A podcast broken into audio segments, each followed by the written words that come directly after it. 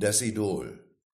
Es ist nicht nur der schöne Morgen, die aufgehende verschwenderisch orangene Sonne, die auf das Verwaltungsgebäude von WMIA Incorporated ein Licht legt, von dem andere CEOs in der Betonwüste, in der die Geschäftswelt mit ihren Glaspalästen residiert träumen. Es ist der Glanz des Erfolgs, den Dr. Nemo, der CEO von WMIA Incorporated, dieser Gesamtkomposition verleiht, der wie ein Stern am Himmel der Aktienmärkte glänzt. Der Glanz des Erfolgs beschreibt sich nicht nur in schnöden Zahlen, ist nicht nur aus dem ordentlichen, fleißigen Abarbeiten von Aufgaben oder mit Erfahrung zu erklären, und darüber ist man wohl einig, zum Erfolg gehört noch eine Prise aus dem Reich der Unerklärbarkeit. Simple Gemüter nennen das das Glück, das jemand hat, darauf zu warten, liegt allerdings nicht auf dem Radar der zum Erfolg verdammten. Mit einem Wort, Erfolg hat wohl etwas Magisches. Das Magische ist es, was Menschen schon immer zu ergründen suchen. Menschen wollen die Magie entschleiern, sie nutzbar machen. Der italienische Philosoph Tommaso Campanella erklärte das schon im Mittelalter, zu einer Zeit, als die Alchemisten versuchten, Gold zu machen, so. Alles, was man mit Hilfe einer unbekannten Kunst vollbringt, wird Magie genannt, denn Technologie wird immer als Magie bezeichnet, bevor sie verstanden wird, und nach einer gewissen Zeit entwickelt sie sich zu einer normalen Wissenschaft. Naja, soweit so gut. Und wenn man beispielsweise die Geschichte der Entwicklung der Magie, mit der man Gold machen kann, verfolgt, dann wird man finden, dass, nun ja, leider hat niemand was dazu gefunden. Das allerdings hält auch heute noch niemanden davon ab, zu versuchen, die Magie des Erfolgs zu entschleiern und dafür weite Reisen und hohe Kosten auf sich zu nehmen. Aber wir werden sehen. Dr. Nemo erwartet Besuch. Der CEO der Indifeso Incorporated hat sich angekündigt. Interviewer Sie erwarten einen Kollegen? Nemo, ich würde eher sagen, ich erwarte einen Pilger.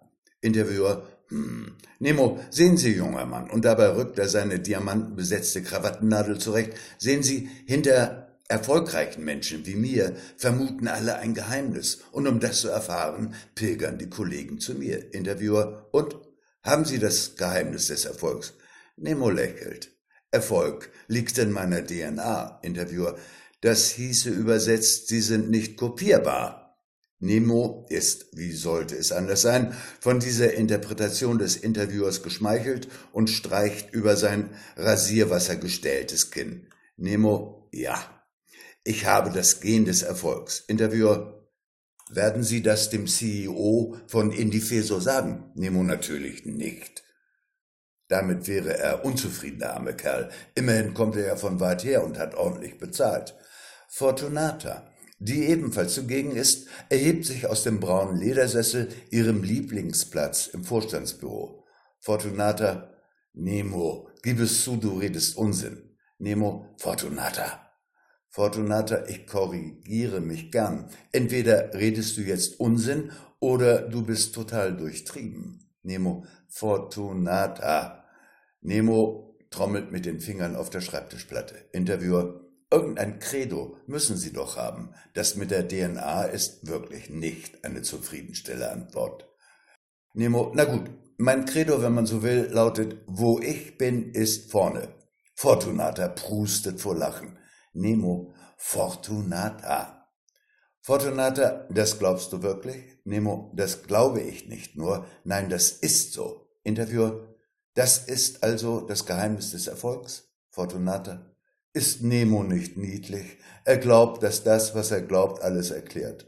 Nun, wir wollen der Begegnung mit dem CEO von Indifeso zum Thema des Geheimnisses des Erfolges nicht vorgreifen. Eigentlich ist alles zum Thema gesagt.